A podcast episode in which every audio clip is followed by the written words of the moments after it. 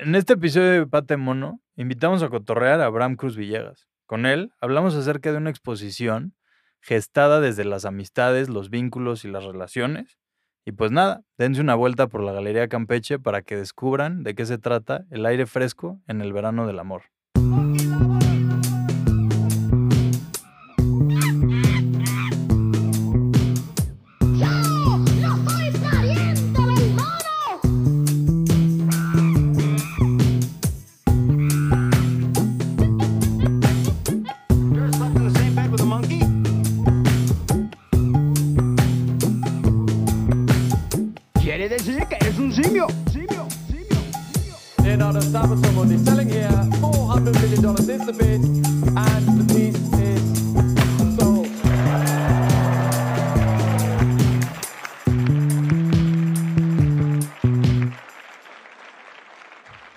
Bienvenidas y bienvenidos una vez más a Pata de Mono, este lugarcín en el que cotorreamos acerca de arte contemporáneo desde lugares diferentes y perspectivas distintas. Yo soy Diego Aramburu y estás escuchándonos gracias al apoyo del Patronato de Arte Contemporáneo.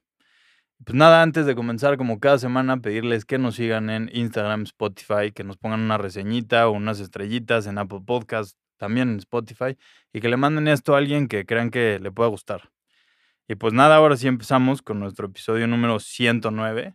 Muy contentos de ya llegar a tan larga cifra. Y el día de hoy les traemos a nada más y nada menos que a Abraham Cruz Villegas. Abraham, ¿cómo estás? Muy bien, muchas gracias, Diego. Estoy feliz de estar acá. Un gustazo tenerte por aquí. Y pues nada, para hablar de, de- del, del aire fresco en, en el verano del amor y de un poco más, creo yo, ¿no? Platícanos de cuándo, cuándo está la expo en... Bueno, va a estar, está desde septiembre y va a estar hasta finales de- del mes de octubre de este año 2023. Y este, pues nada, ha sido un trabajo de más de un año con Fátima González, que es la directora de la Galería Campeche, a quien pues realmente fui yo quien le propuso hacer este proyecto, porque, bueno, primero porque pues la quiero mucho y admiro pues su, su, su valentía, vamos a decirlo así, en arrojarse a una empresa como hacer una galería de arte contemporáneo ahora, que a diferencia de hace, vamos a decir, cuando yo era joven, pues este, ahora hay muchísima competencia, hay un montón de artistas, hay un montón de espacios, hay un montón de, de experimentos, de pop-ups casi diría, ¿no? De arte contemporáneo y ferias. Entonces creo que, que sí es, es una aventura, eh, pues vaya, admirable y en la que yo me quise involucrar. Sí, qué increíble. Ahorita empezaremos ya a hablar más de aquel verano fresco, del verano del amor, perdóname, pero primero empezando con la que ya es costumbre por aquí. eh, en este caso no vamos a viajar en el tiempo a platicar con Abraham de chiquito, porque leía que tú siempre desde chiquito te consideraste ya artista, sino más bien como si nos explicaras o nos platicas cómo fue que con tus hijos tuviste la conversación o sigues teniéndola de qué es lo que haces, ¿no? ¿Qué es ser un artista? Claro, bueno, en, realidad, este, claro, lo voy a con- contextualizar un poquito porque suena un poquillo arrogante decir que desde pequeño era artista y que es verdad, pero creo que eh, lo que sucede es que en mi casa, mi hermana y mis hermanos, todos éramos artistas porque éramos los, eh, con mi papá que pintaba y hacía esculturas en madera, pues todos estábamos un poco metidos también haciendo cosas con él. Ayudándole. Ajá, ayudándole, pero también dibujando y escuchando música y leyendo libros. Entonces, como que era muy orgánico el proceso. Entonces, de alguna manera yo he tratado de reproducir esto con, con Ana, mi hija, y con Damián, mi hijo, Ok. que, que, pues además de que ellos tienen sus propias pasiones, ¿no? Este, Ana es muy musiquera, le encanta. la- yo estaba aprendiendo un montón de cosas con ella de música contemporánea, música pop, obviamente, tal vez, que yo no me- nunca me imaginé escuchar. Y con, con Damián cosas de fútbol que jamás yo en mi vida me interesó, nunca le pegué a una bola. Y, este, y ahora no solo lo tengo que hacer, sino que me estoy aprendiendo de él, ¿no? Entonces, eh, cuando digo eh, eh, tratar de transmitirlo, es un poco que, sientan, que se sientan parte de algo. Entonces, digo, ellos ven desde chiquillos lo que hago, por ejemplo, y mis esculturas que están compuestas casi siempre por objetos encontrados. Y ocasionalmente ellos después de la comida o después de alguna vacación o durante vienen con un pedacito de cualquier cosa, un palito de la paleta o, o la envoltura de algo y me dicen, mira papá, para tu escultura.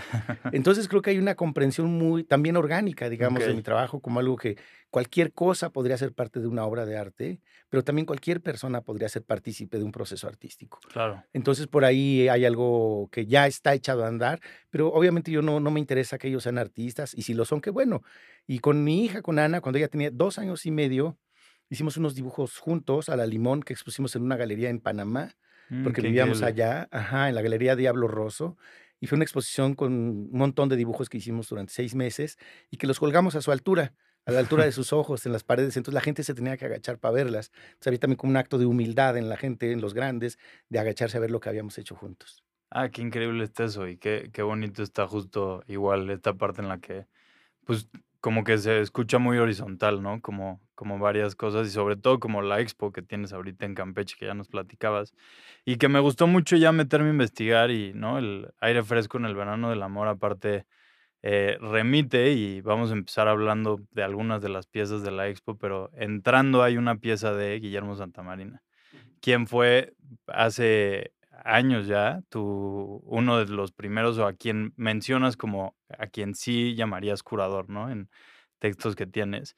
Y, y pues nada, me gusta mucho el salto en el tiempo que armaste porque Aire Fresco en el Verano del Amor igual fue una expo curada por él en 1990 en el Centro Cultural Santo Domingo. Entonces quería pues empezar desde ahí, como decías, ¿no? Que cualquier persona puede ser parte del proceso artístico. Creo que está increíble acercarnos a esta exposición desde, desde eso, ¿no? Desde relaciones entre personas, amigos, conocidos. Creo que eso está muy rico de la expo. Claro. Bueno, la, el, pie de nota, digamos, es muy puntual, porque efectivamente eh, no solamente invité a Guillermo como artista a esta exposición en la Galería Campeche, sino que también me apropié del título de una exposición que él organizó en, en- en el Centro Cultural Santo Domingo en el año 90, es decir, hace 33 años, y que a él lo había conocido en el año 87. Voy a tratar de ser muy breve. Este, sí, sí. Él, él venía regresando de Europa, de una serie de aventuras suyas como artista y como curador, y, y- y cuando yo lo conocí, yo era parte de una colectiva muy grande en el sur de la ciudad que se llamaba Juventud Divino Tesoro. Y este, había muchos artistas, mucha gente joven de mi generación. Y, este, y él eh, de alguna manera llegó como a dar una mirada crítica, como a dar consejos y modificó toda la exposición de un, en un tris, pues. Y, este, y le dio otro planteamiento, le dio otro giro. Y, y seguimos colaborando, seguimos dialogando y no hemos dejado de ser amigos, de ser cómplices.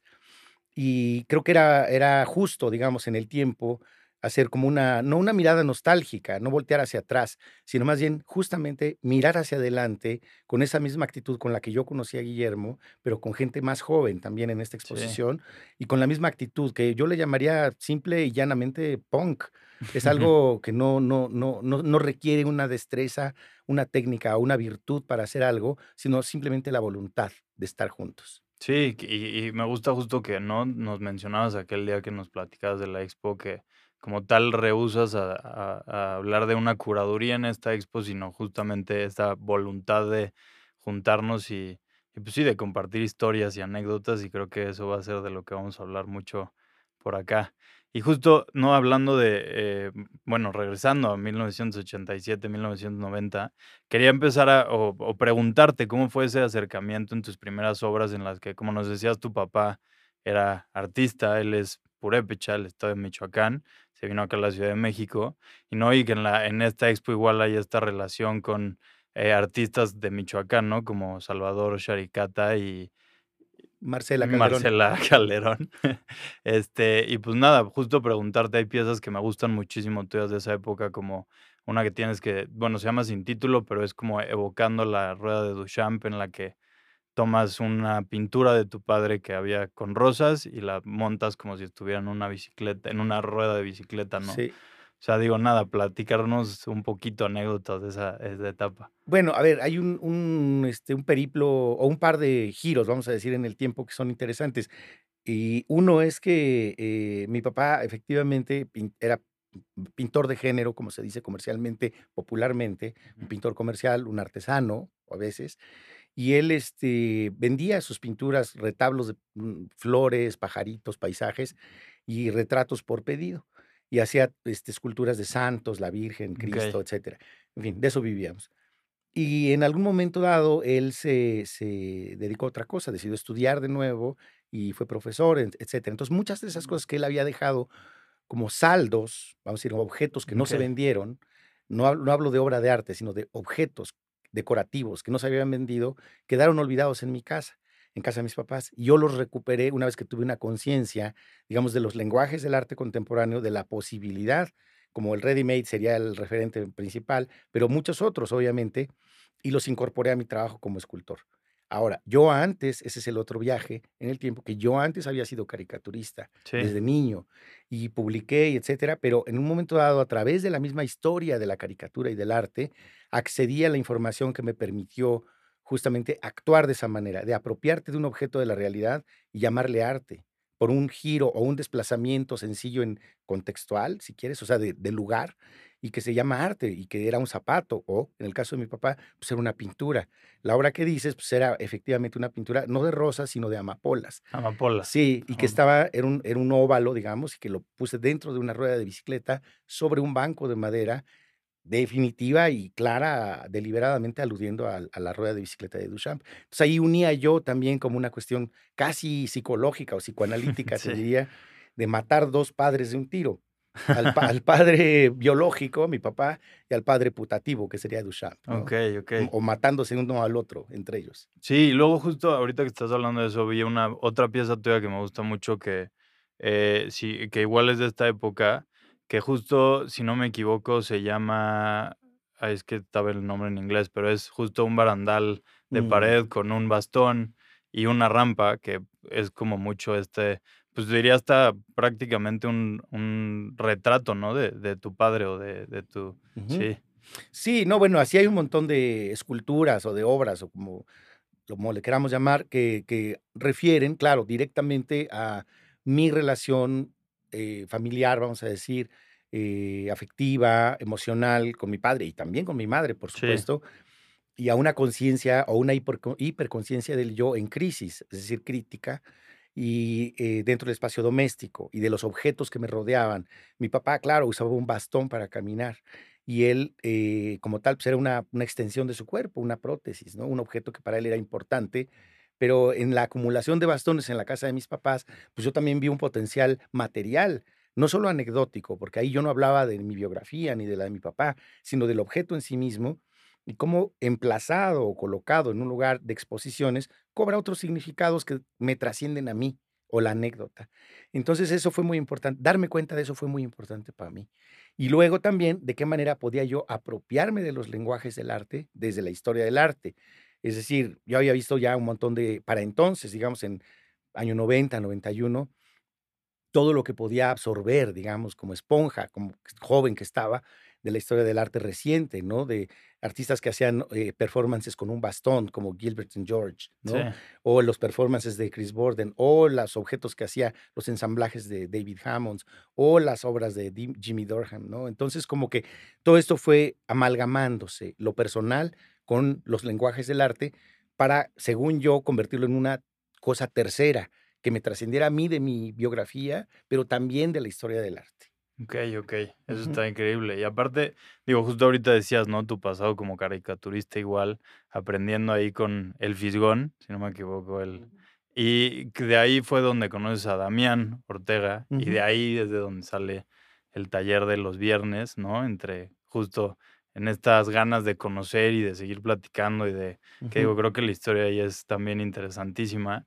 Y de algo que quería que nos empezáramos era, pues digo, creo que es es una etapa en la que tú estabas en la Ciudad de México, en la que como que se rompe, ¿no? Como este velo en el arte nada más en lo nacional y se empieza a exponenciar a lo internacional o hablar en códigos internacionales, como tú estás diciendo, ¿no? Con todos estos referentes.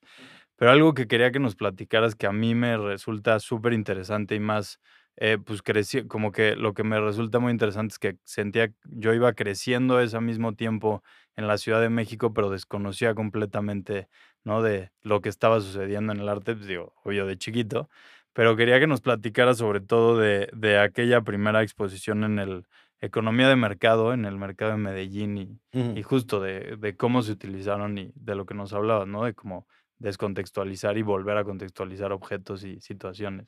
Claro, allí también, eh, Diego, hay un salto en el tiempo importante porque vamos a decir del momento en el que, como, como relatas, ¿no? cuando nos reuníamos en casa de Gabriel Orozco, en Tlalpan, del año 87 al año 91, son cuatro años de un proceso de aprendizaje común, donde también estaban eh, eh, doctor Lacra, que entonces no era doctor Lacra, Sí, se Jerónimo.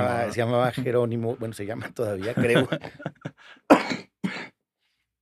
em, Jerónimo López, eh, Gabriel Curi, Damián Ortega en- y yo en casa de Gabriel Orozco. Entonces, fueron cuatro años de mucha, de mucha nutrición. Mientras yo estudiaba pedagogía también en la UNAM, Sí, fue un proceso paralelo de descomposición también de lo, yo- lo que yo creía que era para poder convertirme en lo que creo que soy.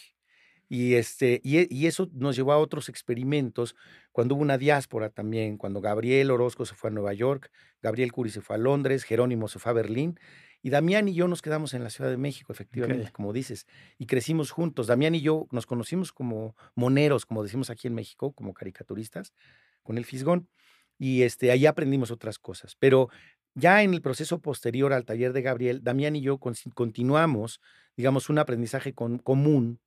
eh, cuando yo empecé a dar clases en la, que era entonces la Escuela Nacional de Artes Plásticas de la UNAM, en el 91, ok. y conocimos, se nos abrió el panorama cuando conocimos un montón de otros artistas que tenían las mismas necesidades que yo, que él, que Damián, y que no nos las iba a dar la escuela, ni a mí dando clases allí. Entonces nos empezamos a reunir por separado, independientemente en nuestras casas, en nuestros departamentos, en nuestros talleres. Y empezó algo que después devino un espacio en Polanco, que una casa que nos prestó ahí de Rovirosa, eh, en la calle de Temístocles. 44. ¿no? Exactamente. Y eso fue un caldo de cultivo también, no solo para nosotros, sino para un montón de gente más que, que participó, que expuso, que dialogó allí, que también se acabó y que luego transmitió, yo creo que a otras experiencias y podría, no que de ahí venga, pero son hermanas de nuestros proyectos también como la panadería, por ejemplo, sí, ¿no? sí. Y que antes estuvo la quiñonera, es decir, hay un, hubo un montón de cosas, ¿no? Para hacer justicia, digamos, al Claro, contexto. claro. Fue hasta el año 99 que la Galería Curimansuto comenzó. Sí, ¿Viste? Entonces hay, hay un espacio de tiempo que es justo, este, vamos, barrer un poco, ¿no? En, en el sentido de escanear, que hace falta, ¿no? ¿Qué pasó entonces? Pues muchas cosas, pero la galería abrió en el 99 y efectivamente la primera exposición que hicieron fue en el mercado de Medellín, que era un, un proyecto muy sencillo de rentar un- uno de los locales del, del mercado y vender nuestras obras a los precios de las frutas y de los productos de las abarroterías o de las florerías del mercado. sí, creo que justo precio máximo era 500 pesos, ¿no? Pues es 25 a que 500 imagínate, pesos. tal vez lo que cuesta un ramo de flores muy caro, ¿no? Sí, sí, sí. Entonces, ese era el precio, claro, máximo. Y cada quien decidió lo que iba a exponer. No hubo como, tampoco hubo una como curaduría una selección. Como cada- un mercado. Claro, cada Sí. quien decidió libremente lo que iba a decir, lo que iba a exponer. Y, y fue un gran éxito. O sea, no, no en el sentido de enriquecernos espontáneamente por los mismos los precios, ¿no? Pero sí de, de- de visibilidad, de, pues no te diría de popularidad, pero sí mucha gente nos reconoció, porque era increíble que hasta ese entonces no teníamos una galería que nos representara en México. ¿Por qué? Porque no había galerías. A- Justo. aun cuando algunos habíamos expuesto en galerías comerciales, eh, vaya, te puedo decir, en, eh, yo expuse en la Galería OMR en algún momento, en la Galería Arte Contemporáneo, que existió hace- en algún tiempo, en los noventas, y, y que no había una representación, no había algo consistente. Fue cuando Pepe Curi y Mónica Mansuto se dieron cuenta, bueno, aquí hay un filón de oro en un sentido no solo comercial, sino cultural, Sí, de un claro. potencial constructivo para la escena del arte en México, porque tampoco institucionalmente había mucho, mucha atención a lo que nosotros hacíamos. Entonces, claro que fue, fue muy, muy, muy constructivo otra vez en ese sentido, ¿no? La mirada de Pepe y Mónica para reaccionar de una manera inteligente y construir este proyecto que el año que entra cumple 25 años. Sí, ya, ya una gran historia la de Curimansuto. Y, y justo creo que en esto que mencionas, ¿no? De que no había como ese foco, también les daba esa libertad, por un lado, libertad y necesidad de hacer este tipo de cosas llamativas, ¿no? Y este tipo de cosas justo que se salieran del molde y de, de lo que se en ese entonces era, ¿no? Cómo se expone. Claro, ir a la segura. ¿no? Sí, y luego otra que me encanta y que justo el otro día leía que hablabas que mucha gente te pide como imágenes de esa pieza, aunque nunca fue imagen fija, sino que siempre fue video. Fue, expusieron, la, la otra exposición de Gurimansuto fue este, mm, eh, permanencia voluntaria Ah, en sí. la Plaza Loreto en el cine y todo lo que se, pues era un cine, entonces fueron puros videos, ¿no? Sí, Y justo tienes esta pieza en la que te trepas a las cibeles y le regresas a la madre tierra, que pues la cibele es una plantita y la riegas. sí. Y, y igual, como que siento que son como gestos que en esa época, como dices tú ahorita, ¿no? Ahorita pues hay muchísimos ya artistas y galerías, sí, pero en 1990, principios de los 2000, es, Sí, me imagino la, o sea, la respuesta que hubo, ¿no? claro, ¿no? Y además, digo, solamente el hecho en sí mismo de que una galería de arte contemporáneo organizara un programa de cine o de videos ya era algo medio raro, o sea, no, no era algo muy común. Y, este, y, fue hecho de una manera muy, muy, muy pragmática, es decir, ponemos una, una serie de videos, se hace una programación, dos, tres días creo que fueron, o una noche, no me acuerdo, y, se, y había videos de Daniel Guzmán, de Luis Felipe Ortega, de Damián, míos, de, creo que había uno de Minerva Cuevas también. Sí. Entonces era, Drunken se llamaba. Sí, exacto, que se sienta a tomarse un- una botella Una de botella de tequila de un jalón. Sí. Y este, pero había obras también de, de Steve McQueen, por ejemplo, que pues, es un artista, un cineasta, hoy lo conocemos como cineasta, y claro que es cineasta como desde entonces, desde antes, eh, y que, y que pues fue, fue una cosa también para nosotros educativa, ¿no? Cómo podemos diversificar nuestros lenguajes y nuestros perfiles sin hacer solamente dibujos o pinturas o esculturas, sino permitiéndonos, como yo en ese momento, me había permitido hacer un performance usando como pedestal la estatua de, la, de las Cibeles, ¿no? Sí. Y, este, y así cada quien por su lado, ¿no?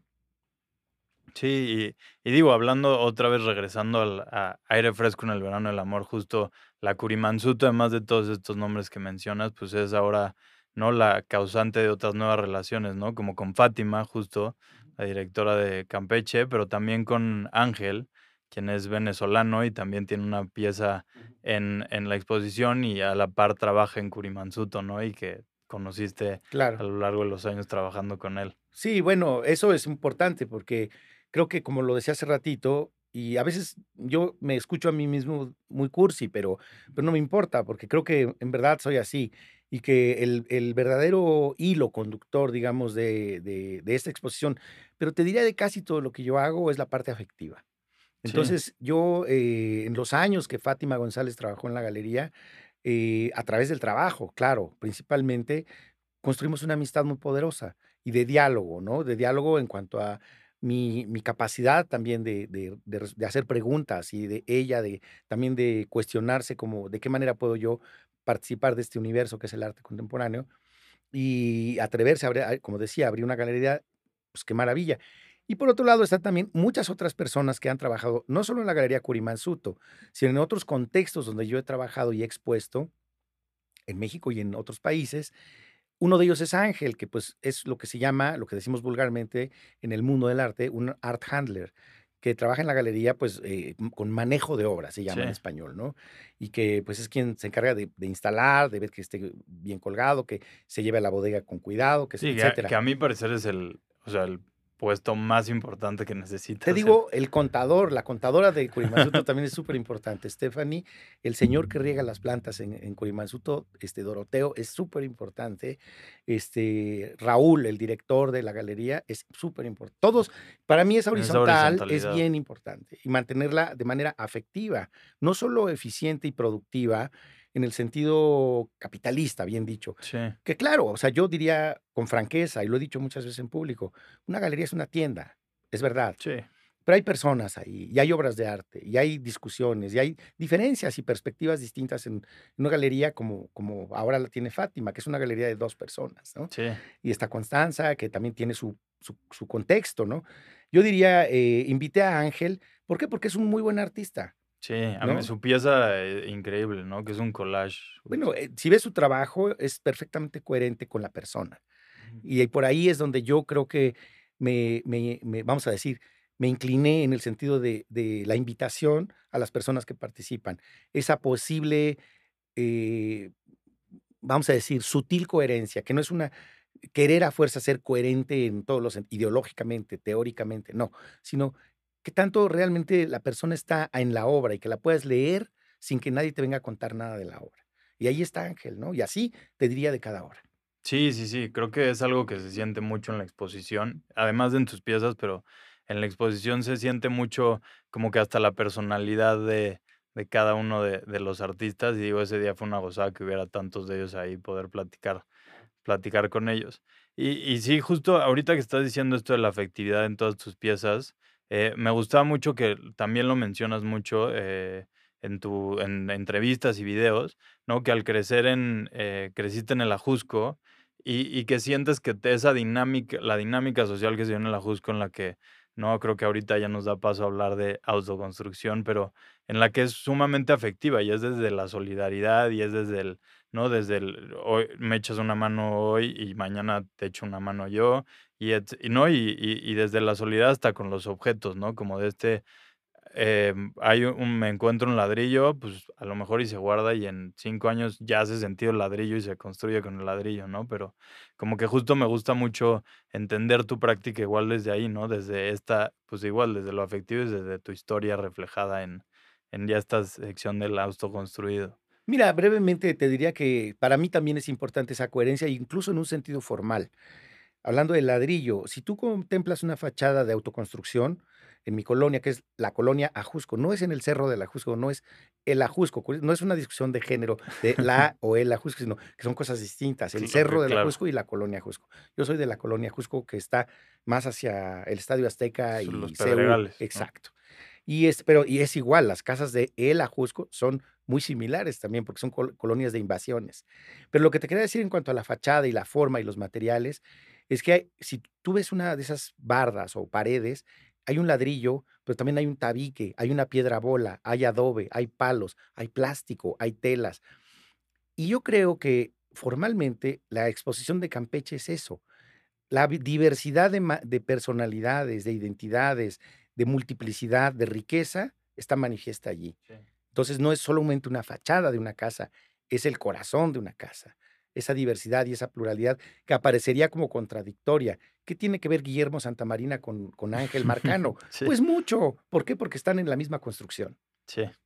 Sí, sí, sí. Y justo ahorita esto que dices, ¿no? Del corazón de una casa, me gustaba mucho en una, eh, Mark Godfrey, tienes una conversación con él en la que te pregunta qué opinabas, eh, bueno, cómo, dónde veías tú la diferencia entre, por ejemplo, las casas autoconstruidas en México y la creación de em, unidades habitacionales en Londres, por ejemplo, que estuviste un rato.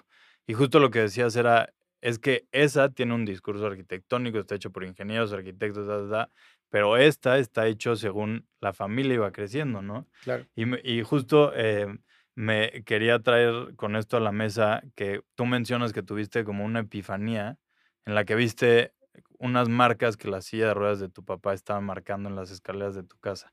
Y de ahí fue que en el atelier Calder, en esta residencia, como que empezó a gestarse y tuvo completamente sentido el, el seguir haciendo esta faceta del autoconstruido. Claro.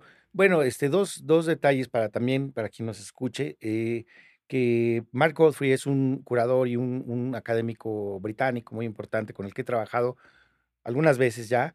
Él me invitó a hacer mi proyecto en la Galería Tate Modern de Londres, en la Turbine Hall, y, y con él he tenido tantas conversaciones y somos tan próximos, tan cercanos, que tuve la, el atrevimiento de contarle cosas tan personales como lo de mi padre y su silla de ruedas, ¿no? y que está publicado, obviamente, no es ningún secreto. Y, este, y claro, yo en algún viaje de cuando estaba en la residencia de, de la casa de, y estudio de Calder, Alexander Calder, el gran escultor Sí. norteamericano, en Francia, eh, de regreso a México, empecé a ver cosas que nunca había visto en la casa de mis papás, muchas. Entre ellas una muesca que se iba haciendo en la pared, en el, te voy puedo decir por años tal vez, y que yo no me había dado cuenta ¿no? de nuevo, con el, el- el- el aro con el que con la mano haces que gire la, la- rueda, ¿no? De la silla. Y, y de repente lo vi como una escultura, porque estaba haciendo una cavidad en la materia en el tiempo. Y, y eso fue como un detonador de, de una conciencia que probablemente nunca había tenido por haber vivido siempre allí. O no casi, no siempre, pero muchos años de mi vida, ¿no? Y que de regreso fue como abrirme los ojos a muchísimas otras cosas, no solo de la casa de mis papás, sino de mi colonia, de mi ciudad, del mundo, de ver el mundo y de comprender mi relación con los otros también, como decías, de estas relaciones afectivas y de trabajo Sí. simultáneas. No es, no es una cosa antes y otra cosa después. Es nos echamos la mano. Sí, que eh, sí, claro, nos echamos la mano hasta ahí. Y justo ahorita que estabas hablando de la Turbine Hall, me gustó mucho ver en el video que eh, e- esta, bueno, hiciste la instalación en la Turbine Hall, que es el corazón otra vez de la Tate Modern, ¿no? Esta galería enorme que además en su momento pues fue el corazón hasta de Londres porque era donde salía la energía, la electricidad justo y ahora, y tú en esta ocasión la llenaste con, eh, ¿cómo lo describías? Como parcel, bueno, que no, Macetas. macetas de, con tierra de miles de parques de Londres. que- 34 lugares. 34, Sí. que, porque aparte Londres es una ciudad llena de parques, ¿no? Sí. Otra vez un corazón ahí muy Sí. vivo y muy verde en, en medio de este caos. Y me gustaba mucho que cuando describías de qué iba a pasar, pues decías que pues había tierra y nada más, pero pues seguro había vida, entonces seguro iba a haber un chingo de sexo. Claro, exacto, pero y lo, y lo digo de una manera no, vamos a decir, no, no, no con el mexicano albur. Y creo que también, eh, hablando de, de la Tate y hablando de Campeche, es esa, esa construcción, digamos, de multiplicidades dentro de un espacio como la Galería Tate de Londres, eh, en cuanto a su diversidad natural, vamos a decir, que los ingleses le llaman a, a los parques o a los jardines públicos no solamente de esas maneras, hay como un índice de 18 términos distintos para llamarle a cada una de esas territorios o tierras o predios, Heath, Garden, Park, Sí. etcétera, hay un montón y que tienen ¿Cómo no? Todo, sí. exactamente, tienen peculiaridades de orden hasta legal, ¿no? Eh, en fin, ¿qué brotó de allí? Eso es lo que a mí me llamaba la atención. ¿Qué podía brotar de esa diversidad? Y además que traía también de por sí en el material mismo, en la tierra, una historia, la historia del imperialismo, bien dicho, cosas que brotaron allí, pero que no son de allí, ¿no? Sí. Y que también, eh, yo diría, análogo al, proye- al proyecto de Campeche, pues es traer 20, en este caso 25 obras tal vez, de, eh, de artistas tan distintos para ver qué brota allí. Y qué va a brotar, ¿no? Y yo creo que es por eso que hablo no en un sentido nostálgico, ni, ni, ni mucho menos, ni melancólico, sino de futuro, de posibilidad. Y eso es como yo trato de ver casi todo. Sí, y que justo algo que causó mucho revuelo cuando sacaste la Turbine Hall fue que hablabas de que no estaba acabada, sino que se acababa el día que se acaba, o sea, la obra está terminada el día que esto se quite, porque entonces vamos a ver qué se logró no. Exacto. Y que justo me gusta mucho como este approach al arte que tienes, que en el que siempre hablas de que tus obras están terminadas hasta que hay una interpretación por parte de quien se para enfrente, ¿no? Claro. y que lo que le quiera sumar. Y creo que es algo muy interesante, y igual, otra vez, poniéndolo muy horizontal, ¿no? Como yo como artista no sé algo más que tú, Claro. ¿no? Tú le vas a sumar y ahí Sí. está. Sí, yo como cualquier otro ah, visitante o público, aprendo, digamos, de lo que esté pasando allí, ¿no? Pero sí, efectivamente, mi opinión no es la mejor, ni mucho menos, ¿no? Sí, sí, sí. Y, y, ah, y de autoconstruido igual quería que nos platicaras de la selección de colores, Mm. ¿no? El verde y el rosa, que digo, platícanos la historia de dónde viene esa bandera. Bueno, es muy breve también que yo eh, en algún momento, como casi todo mundo, pues tienes un montón de referencias de la historia del arte, como decía. Una de ellas que creo que fue importante, ha sido importante para mi generación, es un artista brasileño que se llama Helio Oiticica. Y él eh, absorbió el lenguaje europeo, digamos, de la geometría, del geometrismo, sobre todo del, del arte concreto, como se llamaba, y eh, como su generación le llamaron, una- en un acto can- de caníbal, de caníbal eh, lo consumieron y lo transformaron en otra cosa. Esa antropofagia, digamos, lo llevó los llevó a construir algo que se llamó tropicalismo. Él en particular derivó del geometrismo a una cosa de interacción penetrable, les llamaba él a esos espacios, y luego lo llevó a otra cosa con materiales distintos como lo que mucha gente consideraba basura para construir ropa para los eh, habitantes de la favela del barrio de Mangueira en Río de Janeiro para el carnaval. Entonces, en vez de llevar las plumas y, las lentejuelas y el, lujo, digamos, de todos los, los demás eh, barrios de, de, que se organizan para el carnaval, ellos iban, decidieron que iban a tomar, adoptar lo que él llamó parangolés, okay. estos ropajes que son pues también lujosos, pero de otra manera, ¿no? Y este, él iba a bailar al, al, a, para involucrarse con la gente de Mangueira, pues iba a la escuela de samba, que es donde entrenan para el carnaval, y la escuela de samba en Mangueira, este, pues tiene una bandera que es verde y rosa. Entonces, eh, bueno, el barrio de Mangueira, es, la bandera es verde y rosa. Y yo en algún momento, cuando Damián, justamente Damián Ortega, Isadora Hastings, su esposa, vivían en Río, fuimos a visitarlos con Alejandra, mi esposa, y con Pepe y Mónica también y, este, y decidimos peregrinar al- a, la escuela de samba de Mangueira. Aprender unos pasos. Pues por lo menos, bueno, no sé, en mi caso era como una cosa absurda, casi, este, pues sí, Sí. como de tocar, ¿no? Lo, sí, lo- de lo- ir al lugar. como, sí. como ir a Palacio Nacional a ver los murales, cuando todos los conocemos de los libros, ¿no? Y este, entonces fuimos allá y justamente estaban en- eh, bailando, ensayando para el carnaval. Y hubo una cosa que también podría llamar una epifanía, donde yo sentí que había viajado muy lejos para llegar a mi barrio. O sea, yo llegué y me sentí en mi colonia. Era como a ver eso, como sentirme, pues aquí soy yo. Y como que me, me conmovió muchísimo.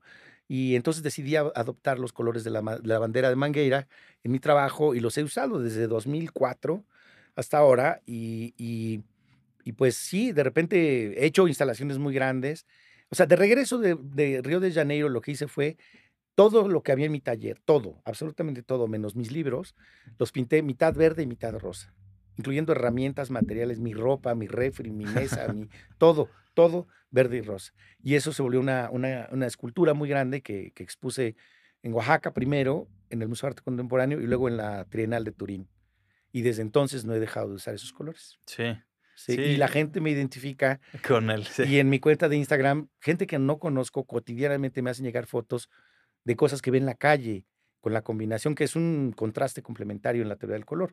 Pero la gente me dice para tu colección, como si yo lo coleccionara. Yo no colecciono nada, ¿viste? Entonces me da risa, pero al mismo tiempo me da gusto, porque ya como que hay un giro en la mirada de las personas sobre la realidad, no sobre mi, mi trabajo, sino que ven de otra manera lo que les rodea y les llama la atención Sí. y dicen, ah, como una obra de arte, tal vez, ¿no? Sí, sí, y eso pues es magnífico. Y no viene de mí. Sí, sí, otra vez, ¿no? Desde lo relacional y lo afectivo y lo cotidiano, ¿no? Que creo que es- está súper rico. Y justo ahorita que decías y de que decías de que de Damián, tu hijo, estás aprendiendo mucho de food, no sé si justo ayer que estaba leyendo de la historia de la bandera, justo vienen los colores del Fluminense, del equipo de fútbol de, de Brasil. Pero sí, este... Y, y de, digo, de otra cosa que igual ahorita hablando de los colores, tienes una pieza que presentaste en la Documenta 13 en el 2012 en, en Alemania y que justo me encantó como esta utilización de que ahora como que por un lado como eh, agarraste varios, eh, es que en todos lo describen diferente, pero palitos y cada uno con un color diferente al cual en el nombre de cómics le cambiabas a una, un verbo, un, un sustantivo y en el cual te llevaba a hacer diferentes acciones que después retratabas, ¿no? Quería que nos platicaras igual de ese giro como ya más a esta parte bastante más conceptual, como nos platicabas de lo del Instagram. Claro. eh, bueno, eso fue a partir de la invitación a la, a la documenta y que yo quería participar de una manera un poquito más inestable, no tener una obra en un museo, y sino más bien como generar para mí un, pro- un proceso, vamos a decir, tanto de investigación como de discusión con mi propio trabajo que me llevara a otro territorio. Entonces, lo que hice fue, primero que nada, revisar mis notas, todo lo que había escrito, lo que había publicado, escuchar mis entrevistas y tomar nota de lo que, de, de lo que eh, soy recurrente. Con- conceptos que repito y repito y repito, porque así somos. Y entonces este, tomé nota y hice una- un índice de 34 conceptos. Y con esos, eh, a cada color, a cada palabra le asigné un color. Y a cada una de esas eh, colores eh, le, le- lo usé, vamos a decir, para pintar brochetas. Me compré un set de brochetas para, para hacer brochetas, pues para cocinar. Ok, ok. Y, los, y, y pinté 34 de distintos colores. Entonces, cada una equivalía a un concepto. Pero cuando fui a la tienda a comprar los, las pinturas, un botecito de cada color, de 34, pues me enfrenté al catálogo de la tienda. Y que cada, no solamente cada color tiene un número, sino tiene un nombre. Entonces ya me, me duplicaba como un espejo las posibilidades conceptuales de, de mi probable proyecto, ¿no? La idea era salir a las calles de la ciudad de Kassel, donde es la documenta, tirar los palitos en el lugar más X de la ciudad, donde no hubiera ningún atractivo de nada, y con lo que hubiera, perdón, con lo que hubiera ahí construir una escultura. Y la escultura tendría que ser hecha a partir de dos conceptos. Entonces era jugar con los palitos como jugamos a palitos chinos, recogerlos, yo solito, hasta que quedaran dos. Y aleatoriamente eso me iba a dar dos conceptos para construir la escultura.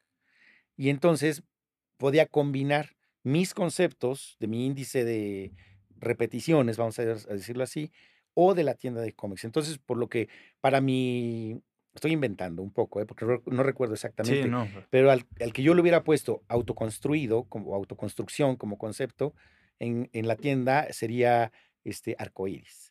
O el que para mí era un gris este, a la vista y en mi lista era un rojo, perdón, era un, este, un concepto como trabajo, en la tienda era eh, papalote. Entonces yo tenía que hacer una escultura que fuera un papalote este, autoconstruido Sí. con lo que hubiera ahí en el lugar. Y lo que no hice fue documentarlo. No hay fotos de eso. Ah, es que en todos lados que leía No hice fotos, que... nada de eso.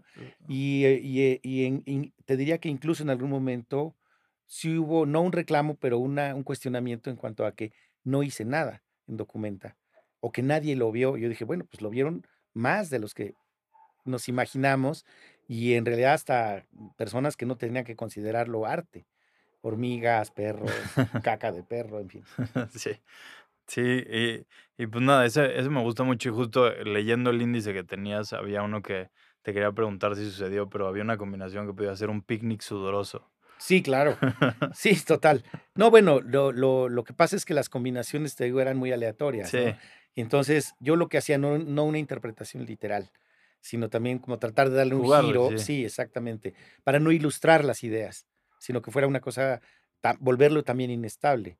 Y que lo hago a veces también, por ejemplo, con las exposiciones como la de Campeche, jugar con estas posibilidades, pero que se retuercen y en encontrarse se vuelven, se vuelven inestables, ¿no? Porque si no se vuelve también una caricatura de la idea. claro, claro. Oye, y otra cosa que igual sentí mucho en la expo de Campeche es, no, pues digo, estábamos hablando de que cada una pieza lo que los une son estas personas que han estado contigo, te han acompañado a lo largo.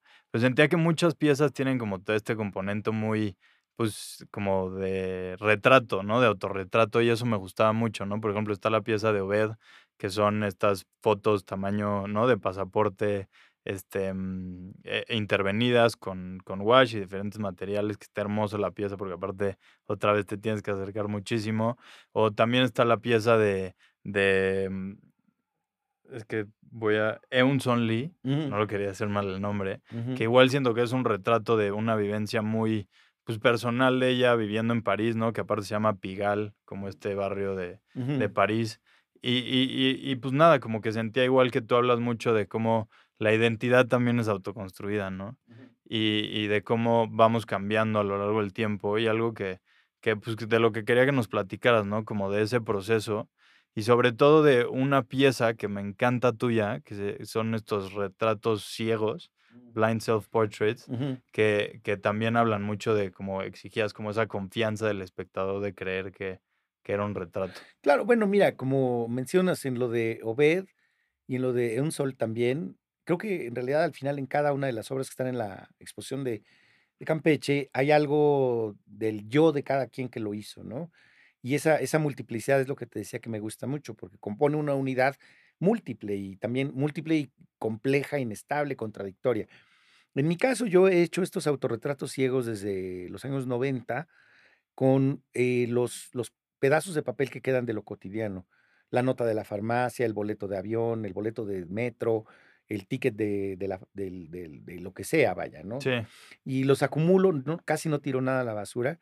Y en algún momento los pinto por el reverso y los coloco sobre la pared con alfileres y usando muchas veces el- los colores que he usado casi siempre para, para mi trabajo de, de- de ese catálogo, vamos a decir y, eh, y describen mi, mi, mi- mi cotidianidad, mi rutina, pero la gente no lo puede ver. Entonces también hay como un, un guiño de ojo en el sentido de que es un autorretrato donde está la información de quién soy, pero no se puede ver. Entonces hay como que una exigencia casi te diría de, pues tienes que creer y si no me crees, pues lo siento mucho, ¿no? Que ahí está la información y que a veces la gente, yo siempre digo que es como una, una respuesta a cuando la gente dice, pues veo esta obra de arte, pero pues, ¿qué hay detrás, no?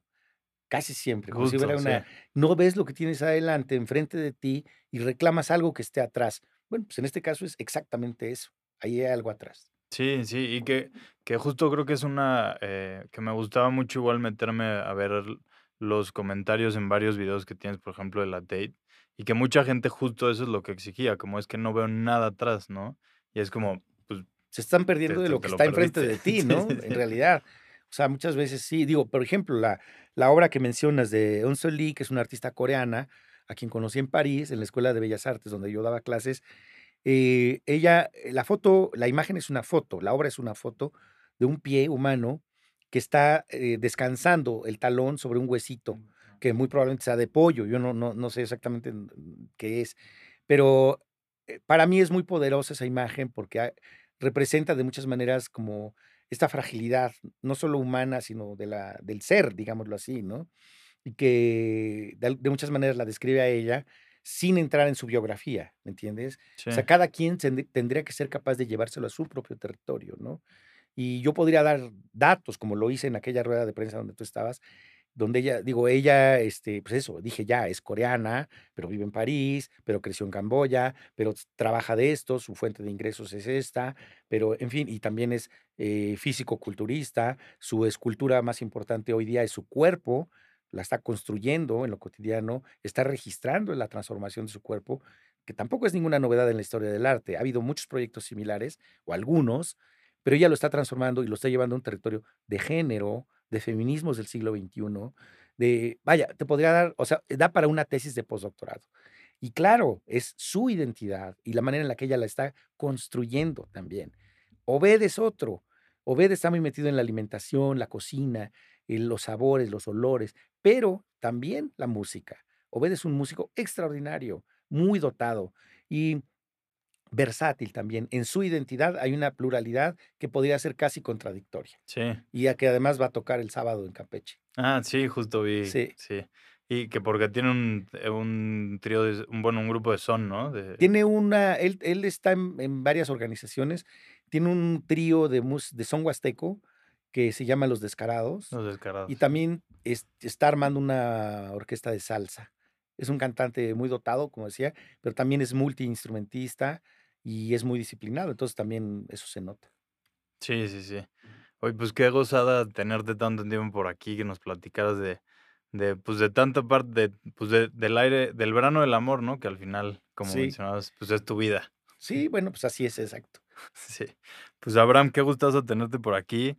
Este, antes de que te nos vayas, preguntarte tus 3 deseos a a la pata de mono. Ah, caray, pues sí, no lo pensé, la verdad. Eh, te diría, tal vez, eh eh, ser feliz, y que ojalá hubiera una mejor distribución de la riqueza y que todos tengamos acceso a la educación. Me gustan, me gustan los 3 deseos. Oye, y pues nada, ustedes que llegaron hasta acá, acuérdense que pueden ir a ver Aire Fresco en el Verano del Amor hasta el 21 de octubre en la Galería Campeche, que les vamos a dejar la información igual en el link en nuestra biografía, ahí para que se metan y puedan ver. Y pues nada, em, em, Abraham, muchísimas gracias otra vez. No, a ti, gracias, Diego. tenerte por aquí y pues nada, nos escuchamos en una semanita. Para la exposición, Abraham escribió un texto en el que cada uno de los párrafos retratan las obras que la conforman. Aquí se los dejamos, leído por Alejandra Carrillo. Aire fresco en el verano del amor. Soñamos y, tocando la infraleve transparencia cristalina e invertida de la lacandonia esquismática, sentimos en el abductor del pulgar la mordida de la cabezona nauyaca, cuya piel se transforma en la de alguien más, tal vez una entidad intermedia, suculenta pegajosa, hecha de chicle, sudor de axila, de cola, de pelos y de látex, un chupón pendiente de una cadena de sucesos. Humilladix en su escala y proporción, salivando, acariciamos el porvenir, que de muchas maneras ha sido un permanente transbordo al pasado que sigue sucediendo día a día, mientras rumiamos nuestras penas de finísimas suelas rojas. Y acumulando esa baba densa, enzimática y sabrosa, jugosa, irrigamos, nutrimos y hacemos que la materia goce, roce, retose y reconocemos que nuestra identidad no es una.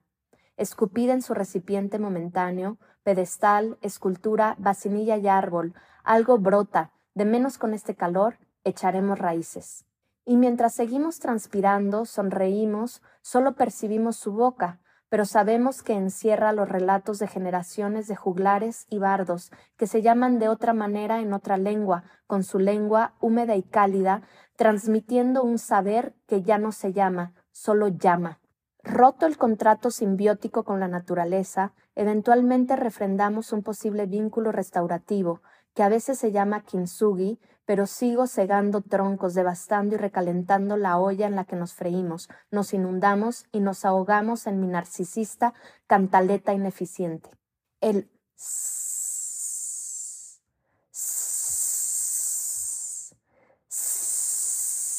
de la norteña crótalo nos recuerda su serpentina danza, su liturgia indispensable para hacer renacer lo que tenga que ser, soltando también su hermosilla envoltura fantasmagórica. Y nuestros espectros danzan de aquí para allá, retinianos y olfativos, discretos, nebulosos, agitadores nunca agitados, recordándonos nuestra liviana realidad, activista, revolucionaria, pero sin panfletos ni propaganda. Nos refleja, incluye todo, el universo que contempla nuestra humildad minúscula y quebradiza, angularmente polivalente, plural, del tamaño de mis manos. Especulativa, la escultura da fe de un posible pisotón que ampara todas las posibilidades.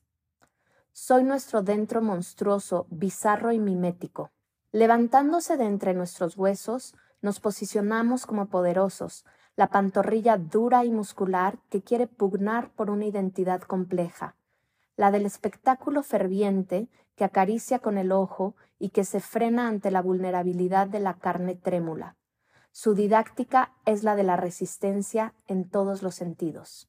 Plasmada en la superficie bruñida de un plato de cerámica, lamiéndonos y a nuestra momentánea pareja, reivindicamos nuestra pertenencia al reino animal, sudando, gimiendo e ignorando la moral reproductiva para no hablar de la religiosa. Insistimos en la posibilidad de la renovación del deseo como soñamos desde el año de la playa bajo el pavimento. Claro que siempre habrá quien murmure, quien conspire. El crepúsculo de la vida profesional decrece desproporcionalmente con la inestabilidad del mercado, por más que la libido se incremente, no necesariamente el ingreso acuda de manera estable y regular.